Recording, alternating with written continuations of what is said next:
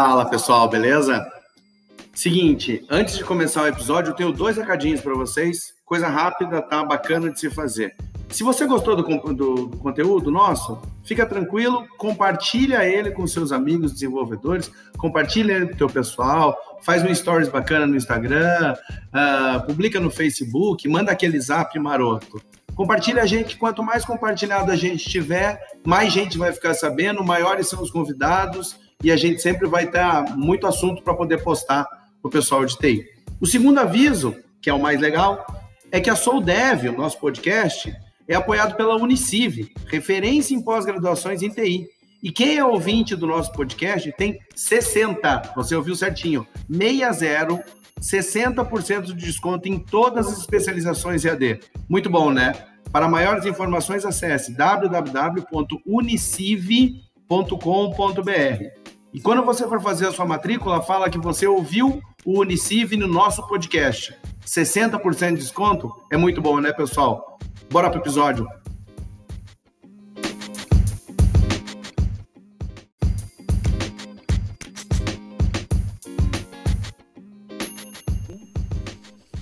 Fala, Dev, tudo bem? De novo, é, a gente fazendo a nossa saudação binária, como deve pensar a cabeça de um desenvolvedor. Bom dia e boa noite. Mas também, como um bom algoritmo, a gente sempre coloca uma condição. O dia, se for até meio-dia, é bom dia. Se for depois, é boa tarde. Sou Matheus Pontes, nós estamos aqui com o quarto episódio do nosso Soul Dev, Alma de Desenvolvedor. Temos aqui, como sempre, nosso amigo Paulo. Paulo, tudo bem? Fala, meus amigos desenvolvedores, tudo bem com vocês? Prazer imenso estar aqui novamente gravando o quarto episódio do podcast Sou Dev. Eu sou o Paulo Prestes e aí, Matheus, com quem nós vamos conversar hoje? Meu amigo, esse negócio, esse negócio de conversar é legal, né? Conversar com um cara é bom, bacana, é bom. um cara que fala muito e tem bagagem para falar é melhor ainda, né? Hoje nós temos amigo nosso aqui, nosso amigo Carlos dos Santos, profissional de TI ah, Carlos, se introduz aí, por favor. Ah, faz um pouquinho de tempo, né? Eu costumo dizer, o pessoal não tá me vendo, obviamente, mas depois vai me procurar na internet. Na época que eu comecei, eu tinha muito cabelo, tá? Hoje eu não tenho muito cabelo mais, né? Porque caiu tudo, né? É, o cabelo caiu, a barba ficou branca, então por isso aí você vê que eu já tô nessa área faz um bocadinho de tempo, né? Então, eu sou o Carlos dos Santos, eu sou aqui o CIO da CDS Informática de Cornélio Procópio, uma empresa de desenvolvimento que já tem mais de 20 anos. Eu tô nessa área já faz mais de 30, né? Eu comecei lá em 1987, né? Quando o computador nem era computador direito. Eu já desenvolvia coisas em, em muitas linguagens. É, hoje a gente tem uma empresa que cresceu muito, a gente atua todos os estados do Brasil. Eu sou um palestrante bem conhecido aí é, no mundo da tecnologia, principalmente no mundo Microsoft. É, em mundos open source agora um pouco mais também, então já palestrei em tudo que é lugar que vocês imaginam, já palestrei nos Estados Unidos no Ignite, que é um evento gigantesco da Microsoft, tive a felicidade de ir para lá em 2018, foi uma experiência incrível, incrível palestrar em inglês, já palestrei em espanhol, né, um portunhol meio arranhado aí que eu, que eu costumo, eu falo pro cara que me convida todo ano para fazer o evento em espanhol, ô Paulo, o meu espanhol é uma porcaria, tá? Ele fala, não te preocupes, não te preocupes, meu espanhol é muito bom, eu falo, se você tá dizendo, eu, eu acredito em você e vou falar o meu espanhol enrolado, e eu já entro pedindo desculpa para a galera que o meu espanhol não é muito bom. Mas no mundo da tecnologia, como você bem introduziu aí, a gente fala binário, né? Então dá para a gente se entender no final das contas. É, eu tenho um título da Microsoft que é o MVP, que é um título que a gente ganha por fazer trabalho na comunidade técnica, como divulgar conhecimento, por exemplo, né? Esse é um programa anual, né? A gente fala que é como ganhar um Oscar, né? Você pode ganhar num ano, não ganhar no outro. Eu tô nesse programa já há 13 anos, né? Esse ano foi o meu, é meu 13 terceiro ano no programa MVP. É uma das coisas legais desse programa é que eu já fui na Microsoft lá nos Estados Unidos, acho que sei lá, umas 18 vezes, umas 15 vezes, nem lembro. Por aí, eu fui, teve ano que eu fui mais de uma vez. É, já converso com engenharia, tirei a foto lá é, com o Anders Heisberg, né? O cara que criou o .NET, foi muito legal. E eu tenho um outro, faço parte de um outro programa também na Microsoft, que é o Regional Director. Esse é um programa um pouco menor, então, enquanto o MVP tem lá uns 3 mil e tantos no mundo, o RD tem 150 apenas, né? Então é um negócio é mais focado em negócios. Então a gente participa de uma lista de e-mail que tá, por exemplo, o Scott Gu lá, que é o, que é o vice-presidente de Azure no mundo, né? Então eu já recebi muitas respostas de e-mail do Scott Gu por problemas que eu tinha. Então é, é, bastante legal isso.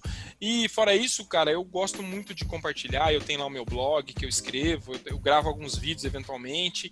E, e tô com mais três amigos numa, numa iniciativa, numa empreitada aí na quarentena que a gente chamou de software na quarentena, né? Que a gente fala de tecnologia aí toda quinta-feira à noite lá no Twitch para quem quiser assistir, quem quiser compartilhar conhecimento com a gente.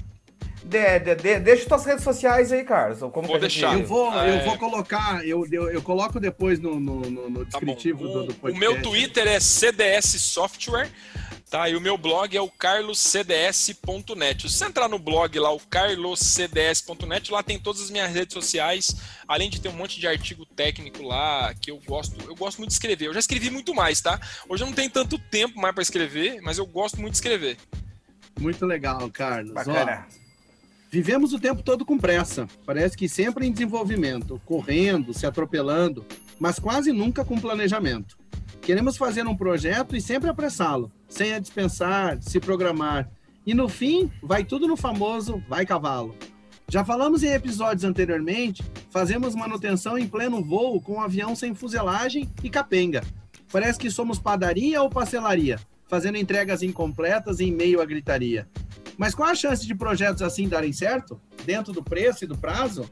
Acredito que desse jeito, sem programar e organizar, seria um arraso mas não de forma positiva, e sim causando estresse e deixando para o cliente aquela impressão negativa. Carlos, eu vou te fazer uma pergunta bem facinho de responder assim. Manda lá, já percebi. Desenvolvimento de software em tempo recorde é possível? É claro que dá, só não vai funcionar. Dá, dá. Melhor você vai fazer, você vai entregar, mas ninguém disse que tinha que funcionar, né? Em tempo recorde. Tá escrito aí no seu texto que tinha que funcionar? Não, não, não, não, não tá. Tem que entregar, né? Depende do contrato. Se é a entrega Depende só. Depende do contrato. É, eu, eu, como eu faço muita palestra e eu tenho falado muito de DevOps ultimamente, e muitas empresas têm me procurado, eu dou muita consultoria de DevOps nas empresas.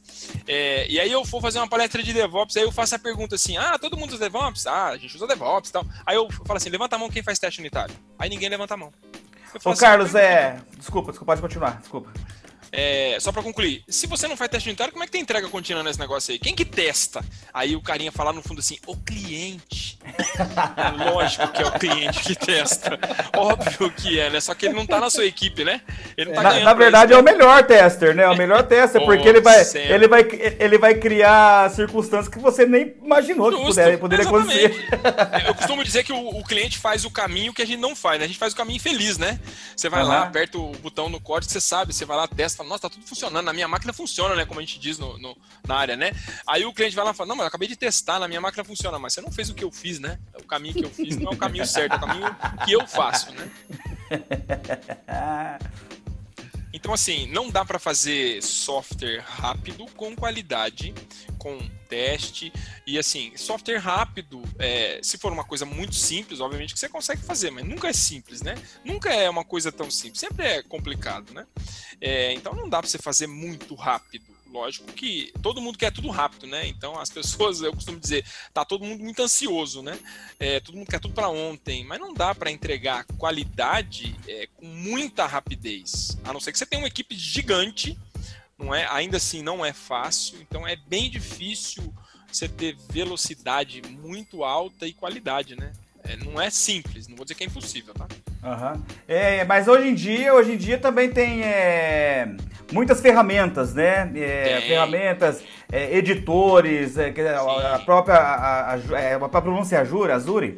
Azure. O Azure, sim, Azure. o Visual Studio então, ajuda é, muito, né? Então, é, é, são ferramentas que, que, que, fazem com que o desenvolvimento seja um pouco mais rápido. Mas, mas não, quer um... diz, mas não quer dizer mas... que, que, que, vai acelerar tanto quanto até a questão de projetar o sistema, né? É, mas aí entra exatamente nesse ponto que você falou. Eu posso ser o melhor codificador, o cara que entende tudo daquela linguagem. Se eu não sei uhum. resolver um problema de negócio, não adianta muita coisa.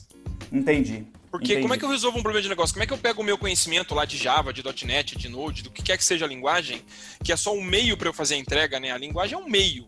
É, a linguagem, a, o, o, servidor de nuvem é o meio onde você vai botar o, o negócio para rodar. Mas se você não sabe pensar, se você não sabe é, é entender o problema do cliente, que é a maior, maior dificuldade que eu vejo na nossa área, é a tradução do que o cliente quer para o que você de fato escreveu no código. Até esse, as é regras é de negócio do cliente, né? Sim, a regra de negócio do cliente. Exatamente. Então, é, esse é o grande dificuldade, né? Uhum. E como que você iniciou no desenvolvimento, Carlos? Quais as linguagens que eram ah, utilizadas? Como que cara, funcionava? Eu, eu, comecei, como eu te falei, há muito, muito, muito tempo atrás, né? É, na época a gente tinha Basic, a gente tinha DBase, a gente tinha COBOL, a gente estava começando o PC, né? Isso em 87, né? Uhum. É, o DBase era muito forte na época, e depois entrou o Clipper, né? A gente, eu desenvolvi em Clipper muitos anos, acho que uns 10 anos a gente desenvolveu em Clipper. É, e naquela época, diferente de hoje, que você vai no, no Google e, e, e, digita uma coisa e o código sai pronto para você praticamente, né? É, não tinha esse negócio, era livro, você tinha que é, estudar, né? Comprar livros enormes, né? E eu lembro que eu, eu andava com os livros gigantões na mão, os caras olhavam assim, meu, aquele cara lá é meio estranho, né? O tamanho, olha o tamanho do livro que ele tá na mão, né? É, então a gente lia muito, lia, lia muito livro, que é o conhecimento que tinha. Livro não era um negócio muito acessível também, né? o negócio era caro. É, é o que a gente tinha. E aí, assim, as coisas vão evoluindo, obviamente. Lá em 95, mais ou menos, começou a internet, começou a, a, ter mais informação. E aí, lógico, as coisas vão evoluindo. Você vai para um, um, desenvolvimento Windows, você sai do modo texto, né, do Clipper, e vai para um Delphi, vai para um VB6, que é o que se fazia muito na época, né? E de lá para cá, as coisas têm acontecido muito rápido e hoje em dia, muito mais rápido ainda, né? Hoje em dia aparece um framework novo a cada uhum. semana ou a cada mês. Então é, é muito mais complexo você lidar com a tecnologia hoje do que era lá 20, 30 anos atrás, que era lá, você contava nos dedos né, as tecnologias que tinham. Hoje não, hoje é uma loucura. O pessoal do JavaScript que sabe a loucura de framework, né? É, você espirrou, nasce um framework, né? Então, é, é, é, bem isso, né? Eu não tenho nada contra o JavaScript, mas é, é muito framework fazendo muita coisa, né? Cara, por um lado é bom, não é, bicho? Porque tem, tem, mais pessoas é, pensando, desenvolvendo e criando ferramentas para agilidade no dia a dia, né? O grande problema que eu vejo é, de ferramentas é, que surgem, é, elas morrem com a mesma velocidade que elas surgem. Uhum. E aí, o grande problema hoje de você começar um projeto é que você começa, escolhe um framework X qualquer aí, e esse negócio morre e você fala, e agora? Agora eu investi o meu tempo, dinheiro, é, tenho prazo, e agora o, o negócio morreu, e como é que eu faço? Então, Entendi. esse é um grande uhum. problema hoje, né? Igual comprar carro hoje... velho, né, Carlos? É. é. Verdade. E hoje você trabalha com o que, o Carlos? É, que linguagem? C Sharp? Hoje a gente trabalha muito com .NET, então, como eu uhum. sou um MVP de C Sharp, né, é onde eu comecei, uhum. eu, eu gosto muito da linguagem, é, é, falo muito com a engenharia lá e gosto. Acho que o .NET hoje, né, na versão 3.1, que é o Core, consegue me dar velocidade que eu preciso para fazer entrega. Então, é uma linguagem robusta que me dá velocidade. Então, a gente hoje, a nossa linguagem padrão de desenvolvimento é .NET, mas hoje nós temos coisa em Angular, a gente tem coisa em React no front, uhum. a gente tem algumas coisas no Android que a gente fez em Java, enfim. É, a gente meio que deu uma diversificada, mas o, o núcleo principal ainda é .NET, né? É a linguagem que eu mais trabalho. Entendi. Entendi. E que você pode dar uma dica para quem está ouvindo pra a gente aqui? o que algumas coisas que são específicas do, do .NET que, que chama a tua atenção, que, que chega a ser vantajosa acho, perante outras acho, linguagens? Sim, eu acho o código que você produz no C Sharp um código mais limpo, tá? É, um mecanismo de injeção de dependência aí, quem está ouvindo e não conhece muito injeção de dependência, eu vou fazer um jabá, vai no meu blog lá no carloscds.net, eu escrevi três artigos do básico ao avançado sobre o que é injeção de dependência. É, injeção de dependência ajuda muito, o código fica muito limpo, então eu consigo entregar é, um recurso muito mais rápido na linguagem do que numa uhum. outra linguagem, por exemplo, tá? É, não, vou fazer comparativo aqui porque os caras vão me crucificar, porque eu estou falando de A ou B. É, eu já vi outras linguagens e eu acho que a velocidade final do, do executável lá do, do, core e a velocidade com que eu escrevo o código, seja usando o Visual Studio ou usando o Visual Studio Code, é muito superior. O Visual Studio é a melhor ferramenta do mercado hoje, não tenha dúvida disso. É a melhor ideia que existe. É a ideia Entendi. mais completa, que te que dá ajuda para escrever o código. Então, a gente consegue entregar coisa muito rápido, né? Escrever uma API super rápido, entregar, botar no ar que em outras linguagens a gente vê que dá um pouco mais de trabalho. Lógico, tudo é uma questão de você se acostumar com o ambiente que você está. Uhum. Então, ah, eu escrevi em Java também rápido. Ok, beleza. quando você fala, quando você fala de injeção, como é que é o nome? Desculpa, injeção. De dependência. De dependência. De dependência. A gente está falando muito de orientação a objeto, né? É muito. Isso, eu ia falar de, agora. De, é, eu ia é, falar o conceito, agora. É, eu reaproveitar as coisas, né? Então é como se você chamasse. Olha, eu tô lembrando uma coisa que faz 20 anos que eu não falo, hein? Era como se você chamasse classe alguma coisa no Java? É um pouco parecido com isso? É, imagine que eu tenho. Imagine que no, no, desenho de uma aplicação eu tenho uma classe que eu uso ela muitas vezes, tá? E eu tenho que ficar todo momento criando essa classe. No mecanismo de injeção de dependência, eu não crio mais essa classe. Quem cria é o mecanismo. Eu só peço para ele a classe, me dê a classe. E ele resolve como é que cria. Não é mais problema meu. Então, é isso que a gente chama de injetar a dependência. Então, a classe passa a ser uma dependência. Então eu só peço para o mecanismo, me dê, uma, uma, me dê essa classe aqui cliente, ou me dê essa classe do banco de dados X. E isso é, é trazido para mim de uma maneira muito mais simples. Então eu reaproveito as coisas no meu código. Quando a gente fala de desenvolvimento web, a gente fala de container, onde performance, gerenciamento de memória é um negócio que eu tenho que tomar muito cuidado, isso faz todo sentido porque eu reaproveito. Eu vou te dar um exemplo quando é, é, tem uma API aqui que eu precisava é, guardar um dado, é, eu, tem um dado que eu preciso acessar o tempo todo lá que é de limite de espaço do usuário, tá? Então toda vez que o usuário está colocando coisas na base, eu preciso ver se ele ainda tem espaço disponível. Eu não vou ficar consultando o banco de dados toda hora para perguntar isso. Oh, me dá o espaço do cara, me dá o espaço do cara, me dá o espaço do cara. Eu cacheio isso, coloco numa, numa dependência. A qualquer momento eu peço isso, ele me entrega. Boto num cache. Então eu consigo, é, é, a linguagem me permite é, esse tipo de facilidade entendeu? Eu consigo massa, fazer, eu consigo, eu consigo fazer essa, já que você falou em API, eu consigo fazer essa injeção uh, de API, por exemplo, também. E daí, se eu precisar alterar, eu tô pensando, é, eu fui longe aqui agora, né? Como eu te falei, é, o nosso, a, a, gente tem uma pauta, mas a gente, a tá gente bom, permite, tá a gente permite mudar o escopo a qualquer momento. Uhum, claro.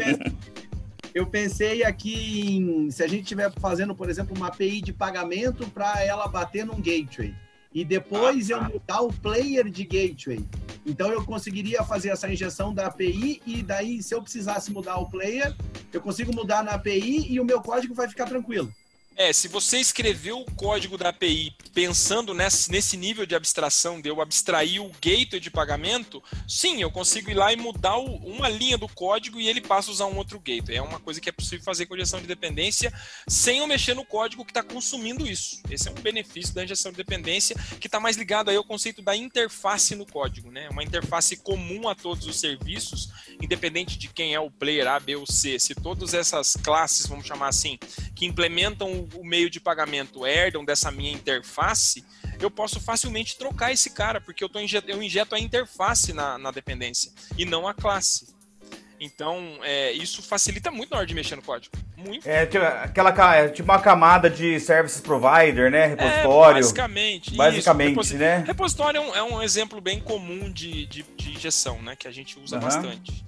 É um, um, é um padrão de linguagem, né? de, de programação. Legal. A gente estava falando sobre DevOps, né? Então hoje tem bastante termos, né? Tipo back-end, front-end, full stack. Onde que o DevOps entra? O DevOps entra para organizar esse negócio todo, tá? Então o DevOps, né? É, é, é uhum. Fazendo uma tradução para quem está ouvindo aí, DevOps, no mundo do desenvolvimento você tem o desenvolvedor, né? E você tem o cara de operação, que é o cara que cuida do ambiente de produção, que é o Ops, né? Então você desenvolvedor vai lá, escreve seu código, fala assim, ó, tá aqui o meu código, eu fiz, funcionou aqui na minha máquina, tá de boa, é, tá aqui o que você tem que botar no ambiente de produção. Esse cara vai lá, pega o pacotinho lá, né, com o código e com o binário lá e vai lá no servidor de produção e bota esse cara lá, ou de homologação. As ferramentas de DevOps vieram para automatizar esse processo para criar consistência. Então, o desenvolvedor ele empurra o código dele lá no repositório de código, seja ele qual for. Tem teste ou não tem, logicamente o ideal é ter é, o teste e um processo acontece, cria o pacote e já empurra no ambiente de teste. Então, esse, essa unificação, essa, esse, é, é, esse conjunto de serviços é o que a gente chama também de DevOps, não é só isso, né? É um produto ou uma ferramenta que tem esse tipo de integração. A gente usa aqui o Azure DevOps, que eu consigo gerenciar as tarefas do projeto, o código, o build, o release, ou seja, desde a concepção do projeto, que é o escopo, o que eu tenho que fazer, quais são as tarefas, até a codificação e a entrega no ambiente de produção. Isso é o que o DevOps faz. Essa é a ideia geral dele. Show de bola. E a gente, a gente falando de falando de, de, DevOps, normalmente é o cara. Eu sempre costumo falar que DevOps é o cara que vem com o espanador, a vassoura e a pá, né? Que é o cara que é o cara que, que vai olhar e vai falar, vai falar, meu amigo, tá muito errado isso aqui, isso aqui a gente vai juntar, jogar no lixo, tem poeira aqui, vamos melhorar isso. É, o DevOps é o cara que faz isso, né? É, o DevOps ajuda muito na padronização, tá? é, padronização. Aí, até escrevi no LinkedIn hoje uma frase lá, porque estou tendo muita procura de empresas por, por, treinamento de DevOps. E é uma coisa que eu faço. Então, as empresas estão preocupadas com qualidade e com entrega. Então, como é que eu automatizo esse negócio? Eu não quero mais depender de um cara ir lá na maquininha dele, pegar o arquivinho ir lá e copiar no servidor, porque eu corro um risco aí, né? Do cara esquecer um arquivo, alguma coisa. Eu não tenho padronização, mesmo que você tenha um batchzinho lá. Então as pessoas querem automatizar querem deixar o processo mais transparente e ter mais gestão. Isso é uma coisa que você consegue também fazer com DevOps. Carlos, é, Bacana. e a gente falando, falando de padronização e tal, né? Então você falou também já que você é MVP, né? É, eu que sou basqueteiro, né? Most Valor Player, né? No caso, acho que é Most Valor, né? é Microsoft Valor. Microsoft Most Valuable Professional, né? É o termo, seria o termo. E daí a gente falando do dev e tal, é, a gente sabe que a Microsoft tem inúmeras ferramentas para isso. O Azure é Sim. é uma delas, né? Então a gente fala Sim. Visual Studio, .NET, enfim. É, quais dessas ferramentas da Microsoft é, trazem mais benefícios hoje para fazer um desenvolvimento ágil?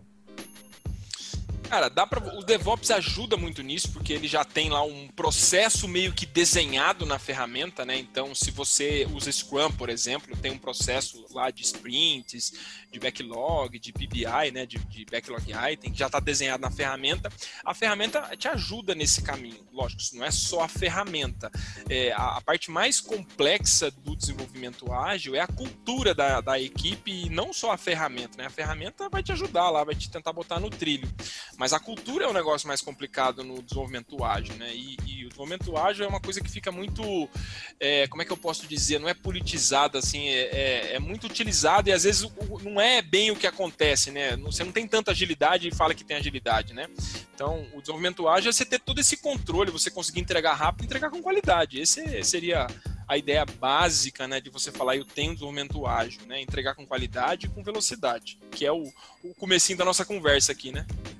Até a questão dos, dos frameworks vieram justamente para isso, né? Sim, o framework é um, encurtador, né? Ele uhum. vai acelerar um pouco o seu desenvolvimento. Então, uhum. ao invés de eu ir lá e escrever tudo, eu vou é, buscar alguma coisa que já tenha pronta e que funcione bem e que consiga me ajudar a resolver o problema que eu tenho, né? Uhum. Eu, tipo, eu, trabalho com PHP, né? Tá. E, e hoje eu utilizo o Laravel, né? Como framework Sim. de desenvolvimento. E eu tava pensando, cara, esses frameworks mais modernos, é, eu, eu, eu, na minha visão, né, não sei se você concorda comigo, acaba fazendo com que a pessoa esqueça um pouco as características da própria linguagem. É, porque ele, ele, ele, ele, deixa de, de, de, programar na linguagem e começa a programar no framework, vou dizer assim. É. Por exemplo, no Lara você usa o Eloquent, por exemplo, o Doctrine, para você poder fazer consulta a banco de dados. Mas ah. é, dependendo do tamanho do projeto, você não escreve um SQL qualquer, você não escreve uma query. É, essa questão né? do RM, é, eu acho que é uma coisa muito válida, sabe, o, o Paulo? Uhum. É, é, mas assim, é, é válida ao mesmo tempo é muito perigosa. Porque se você achar que o RM é independente de quem seja o RM, tá? Uhum. Ele tem uma bala de prata que vai resolver toda a sua vida no banco, ele não vai. E isso é um problema, porque às vezes o desenvolvedor joga toda a responsabilidade no RM e o RM não é tão eficiente em alguns cenários e acaba gerando um grande problema na sua aplicação. Inclusive performance, né? Sim, principalmente performance. Uhum. Ah, eu vou botar aqui meu objeto e vou falar assim: me dê aí todos os clientes da cidade de São Paulo.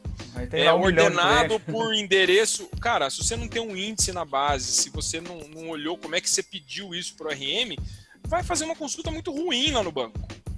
E aí o DBA endoida, né? Quando tem DBA, né? Uhum. Os DBAs normalmente Sim. não gostam muito do RM, né? É, não são muito fã porque acaba gerando códigos ruins no banco. Então, eu, eu gosto muito de fazer análise do banco, olhar as queries que estão no banco, ver o tempo de execução das queries, fazer plano de execução de query, né? Às vezes eu pergunto, você sabe o que é um plano de execução de query? O cara, o que, que é isso? Eu falo assim, cara, isso é como é que o banco de dados resolve a consulta que você mandou para ele. Como é que você acha que o banco pega o seu select qualquer coisa, from qualquer coisa, e, e, vai lá e te entrega a informação. Ele tem que montar um plano ali, né? Para ir lá e achar esse negócio lá dentro. Então tem que olhar isso também. E muita gente não olha. Show, show. É, Viu, irmão? Gente... É, o... Pode falar, Matheus, desculpa. Não, pode falar, pode falar. Não, eu tá, ia, ia comentar sobre a questão do, do, da computação em nuvem, né? A tendência, ô Carlos, é, é, é, acabar com aquele servidorzinho, aquele hack na salinha do banheiro da, do escritório do cliente? É, essa é a tendência, tá? Mas aí uhum. existe, um, existe um grande complicador, dois na verdade, tá? Uhum. Complicador número um, internet você tem que ter uma boa internet aonde você vai acessar a nuvem, senão não adianta. Então, você falar de nuvem aqui no sul é lindo, vai falar de nuvem lá no Nordeste. Uhum, onde entendi. tem um link de internet chegando na cidade inteira. E se esse link cai, a cidade para. Como é que você fala de nuvem? Então Verdade. fica bem complicado. Então, esse é o uhum. ponto número um. O segundo ponto é custo. A nuvem é mais barata? Sim, ela é. A tendência da nuvem é que ela seja mais barata, mas ela gera um custo recorrente para você que você não tem hoje. Então eu tenho que olhar isso também. Ah, eu vou comprar um servidor novo. Tá bom. Se você vai comprar um servidor novo, vai gastar 20, 30 mil reais num servidor de boa qualidade, talvez não faça sentido você investir esse dinheiro e botar numa máquina da nuvem e diluir esse investimento, né? Que a gente chama aí de CAPEX ou PEX, né? Eu, ao invés de eu, uhum. ter propriedade, eu tenho só o aluguel do, do, do recurso. E a grande questão ainda do servidorzinho lá na salinha é a capacidade desse cara. Eu tenho lá um servidor que eu comprei há 5 anos atrás, que tem lá 16 GB de memória, dois processadores, um HD SAS maravilhoso, que está ocioso. Que está com 5% de consumo e que nunca na vida bateu 50% do processador desse negócio. E está lá ligado 24 horas por dia, 7 dias por semana com ar-condicionado em cima dele. Entendi. Quanto custa esse é, negócio? É, Aí é, é o outro lado. E a questão do, da, da escalabilidade da nuvem Justo. também, né? Igual é, você falou. Também. Se, se, se eu tenho um servidorzinho lá na DigitalOcean, por exemplo, lá, é de 5 dólares e eu preciso Sim. de um pouco mais de espaço. Eu vou lá e pego um de 6 dólares e num clique, em 5 minutos já está expandido e pronto. É, hoje, um pouquinho mais cedo, eu tô com um cliente que eu tô levando uma aplicação para nuvem e é uma aplicação em Java. E eu falei pro cara, vamos começar com uma máquina de. E é com Docker, com container. Eu falei, vamos botar numa máquina de 1,75 de memória. Eu sei que o Java tem um consumo um pouquinho alto de memória por conta da JVM, mas, é, falou, mas será que não é pouco? Eu falei assim, vamos colocar e vamos sentir? Se a gente achar que ficou ruim, a gente sobe a máquina. Essa é uma característica muito legal da nuvem, que é a escala, Sim. né? Eu aperto um botão e eu troco a máquina. Como é que você faz isso na maquininha lá que tá no, no hack? Não faz. Não faz, não faz. Então, a questão da escala é um, é um ponto. A questão também de segurança, de ter o, o Porque não é só a máquina, né? É a máquina, é o ar-condicionado, é o no-break, é o carinha do TI que tem que ir lá botar patch nessa máquina, é, é, ver se ela tá atualizada. Então, tem vários aspectos da, da, da, da infra local que você tem que parar e fazer conta.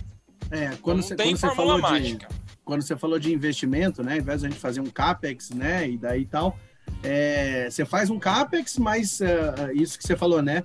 O ar-condicionado, o carinha, o upgrade e tal, se você nós estamos falando de um servidor físico, né?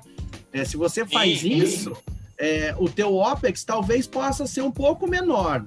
É. E quando você faz, quando você faz na nuvem, você pode ter um OPEX um pouquinho maior, mas daí você não precisa ter aquela, aquela injeção inicial enorme de Justamente. CAPEX. Justamente, esse, esse é um ponto. Tá? E, e, uma coisa que acontece muito com a nuvem, que é uma, uma coisa interessante, é a pessoa, a, a, as pessoas fazem um movimento que a gente chama de lift and shift, né? Que é o Ctrl C, Ctrl V, tá? Aí eu tenho aqui cinco servidores no meu rack, eu vou levar cinco servidores para a nuvem. Não, pera, você precisa de cinco servidores lá na nuvem, igualzinho você tem aqui no ambiente local? Será que você não pode usar um outro tipo de serviço lá, por exemplo, uma storage para guardar arquivo, ao invés de você usar um é. servidor de arquivo? Então, é, aí fica, às vezes fica mais caro, ou fica um, um, um, o custo não fica legal, entendeu? Porque você não fez. Tudo bem, é comum, é mais rápido você fazer o lift and shift. E para o cara de TI é mais confortável, vamos chamar assim, porque não muda muito o ambiente, né? Você só mudou o ambiente de lugar. É. Eu continuo tendo a minha máquina virtual lá. Eu não, tá, mas não tô vendo mais a máquina, não tô enxergando o hack mais, mas eu sei que a máquina tá lá. Então, às vezes, isso gera um problema também. Carlos, a gente sempre faz aqui. Lembra que eu falei antes do papo que ah, a gente costuma pensar em gravar 30 minutos e tal. Quando o papo é bom, meu amigo, a coisa vai indo, já estamos perto de acabar já. A gente sempre pede para, como a gente está trabalhando com especialistas e tal, uma indicação uh, de um livro, de uma música, de um filme, alguma coisa que mudou o seu pensamento a respeito do que nós estamos falando ou mudou o seu pensamento em geral. Então, assim, alguma dica de livro, música, filme, artigo, enfim, qualquer coisa.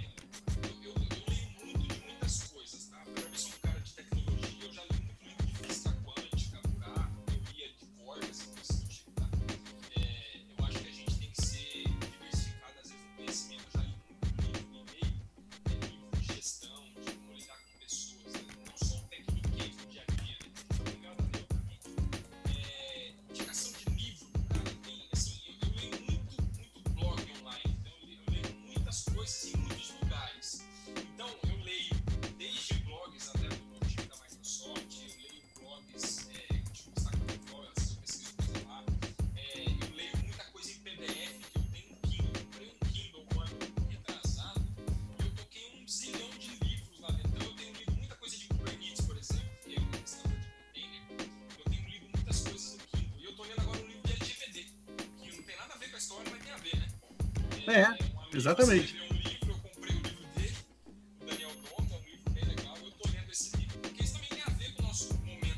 Qual, qual é o nome para a gente colocar depois do crédito ali para o pessoal ler? Depois, se o Donda vender muito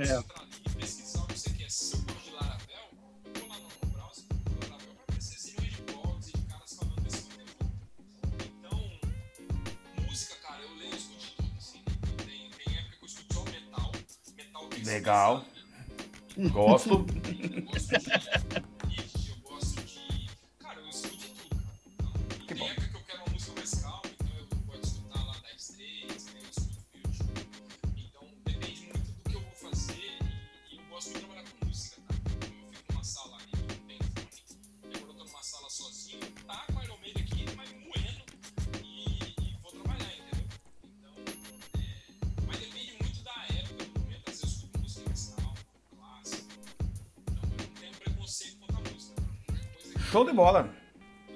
Carlos, obrigado, viu? É, vou, vou, já vou fazer o convite aqui para você, você não ter como falar, não.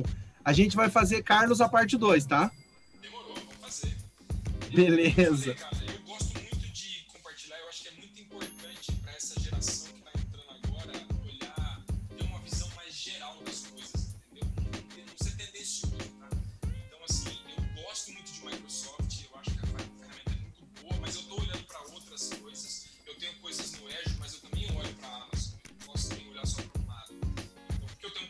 I'm a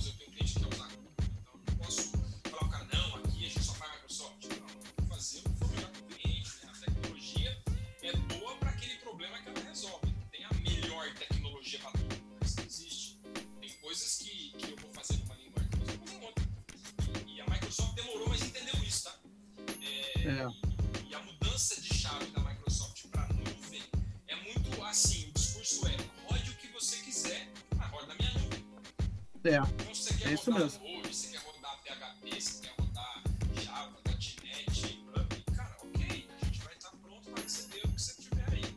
E a gente está muito nessa linha também. Então, ah, agora o React está legal. Vamos olhar para o React. Ah, não, agora é... Não sei se é uma outra linguagem que eu bem usa lá, fugiu o nome agora. É, que é o Viu? Como é que é? Tem até o Vue.js também.